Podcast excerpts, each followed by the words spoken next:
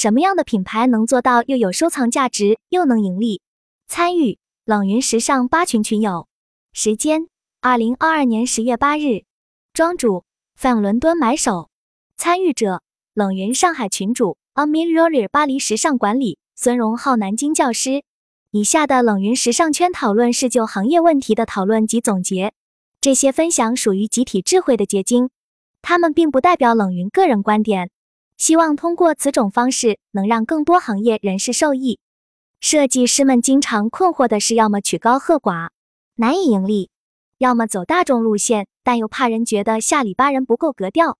今天和大家分享一个法国品牌案例，希望这个案例对大家有启发。一，您是否有听说过法国品牌 Cool Jazz？一，通过欣赏秀场图片，您对 Cool Jazz 这个品牌看法如何？这次我们以法国品牌 Cool Jazz（ 中文名活西园）为例，来讨论如何让品牌既有收藏价值，又能很好的盈利。这里的沙漏设计元素符合两千零二十三春夏季 Cool Jazz 活西园时间流逝的主题，更多展现了休闲感、夏日沙滩的场景、度假的穿搭方式，让整个走秀过程更有动态感。整体的风格还是延续了品牌以往整体简洁的风格。但细节之处非常值得考究。除了最基本的黑白两色之外，我们能发现个别单品的橙黄色非常抢眼，让人觉得比较清爽，让人非常有购买的欲望。夏季也需要在品牌原有风格调性基础上出现这种出挑的色彩表达。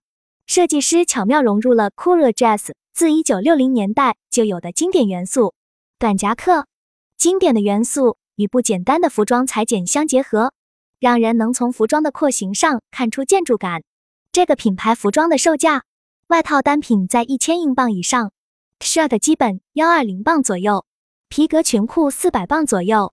虽然他们品牌算是非常挑人的品牌，但我认为他们衣服的受众很精炼、高端、摩登。以下是我在 Instagram 上找的一些在纽约街头穿着他家服装的不同年龄段女性。我相信在国内。有类似生活态度的人一定会非常喜欢他们品牌的服装。二，作为兼具复古与未来风格双重张力的品牌，你是否了解其背后的文化符号？活西园的设计师安德罗·库尔杰斯，作为1969年阿姆斯特朗登月年代的设计师代表，他本人就是那个年代生动犀利的设计风格的一个象征。这是上世纪六十年代活西园的风格。我们把时间轴拉回到过去，一定会感觉到强烈的未来感。这也很像庄主本人喜欢的三部曲电影《回到未来》。人们总会畅想未来，把自己的灵感寄托在自己的产物上，这无形就为品牌赋予了太多价值。设计师在当时推出革命性的 Space Age Mini Skirt 太空迷你裙，两个特别典型的系列，包含在1960年代中期发表的月亮女孩 Moon Girl。与太空时代 （Space Age） 系列，其实这样时代背景下的流行元素，也为活西元品牌的价值做了铺垫。三，备受国际大咖宠爱的 Cool Jazz，是什么造就了品牌时髦感的经久不衰呢？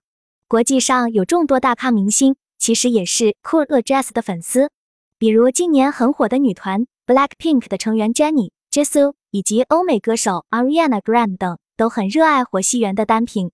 从品牌受众看品牌审美，我们发现活西园的设计里传递着一种经久不衰的时髦感。不论哪个年代的时尚女性，现代的、以前的，就连奥黛丽·赫本在电影《偷龙转凤》幺九六六简洁的造型，都是出自 Courageous 的招牌式设计。今天分享这个品牌，很大程度上是想为既想做经典，又想商业化的同行们一些借鉴。像活西园这样的品牌。在设计上有很多单品让人爱不释手，满足大家的社交需求，甚至是自己的偶像或者女明星也喜欢。消费者为品牌买单的动力自然会变强，品牌在消费者心里的位置自然也会很高。更何况他们的产品还有个聪明的设计，就是消费者很难只买他家单品，大概率会多买几件一起搭配，因为他们的产品看上去百搭。但只有他家产品一起搭，才能穿出高级感。简单来说，活西园的衣服可能属于那种懂的人会购买，不懂的就错过了的衣服。在第一眼，大家也许不一定对它有感觉，但慢慢的你会发现它的搭配感、材质、设计、文化符号、外界认可度原来这么值得玩味。最近不少明星女团、红人上节目、拍摄时尚杂志，就非常爱选他家单品，基本已经是顶流的选择了。而且这个品牌的热度逐渐升高，基于品牌的悠久历史，只要持续有好的设计。应该就会引发持续的流行。二，Cool a j a s 的收藏价值。一，您怎样看待服装具有收藏价值的现象？日常我们觉得收藏只会出现在博物馆，但其实每个人身边都隐藏着爱收藏的人，他们喜欢收藏某种物件、二手服装等等。酷儿 a Jazz 的特殊之处也在于它极具收藏价值。在闲鱼二手平台就有大量有不同年份的此品牌的中古单品。被人求购和珍藏。根据他们的穿衣搭配风格来看，收藏者大部分属于二十至三十岁之间的年轻人。重启二十世纪六十年代品牌似乎已成为一股新风潮。除了我们今天讨论的品牌，Paco Raban 是另一个正在复活中的一九六零年代品牌。大家有兴趣都可以去了解。所以只要多做出一些文章，配合灵活的宣传。一些有着长久历史的品牌更容易被赋予收藏价值，从而反复盈利。二，您认为其单品值得收藏吗？刚刚说到二手市场，其实中古品的选择是极为依赖于个人审美的。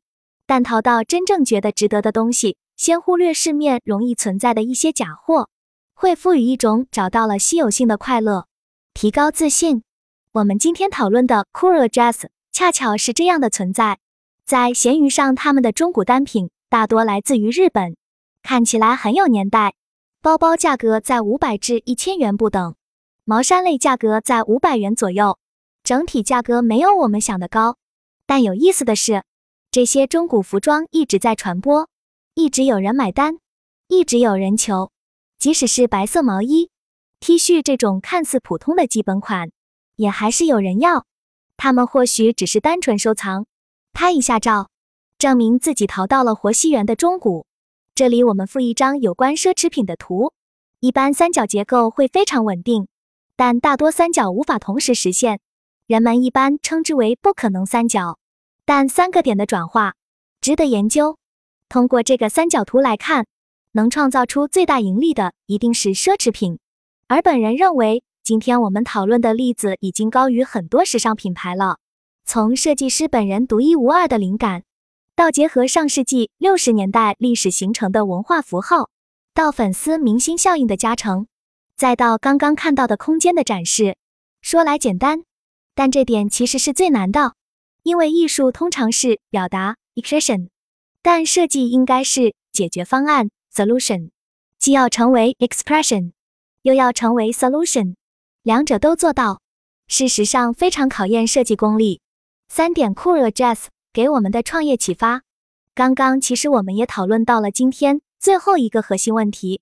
通过酷热 Jazz 的启发，想创立一款经得起时间考验的设计师品牌，无论什么价位水平，该怎么做？以我们今天讨论的案例活西园来说，有一个非常特别的设计师，在设计时以系列感、主题感与灵感为先，通过令人尊重的巧思，赋予品牌可以留存的价值。将表达建立在展示空间上，让品牌熠熠生辉，值得玩味。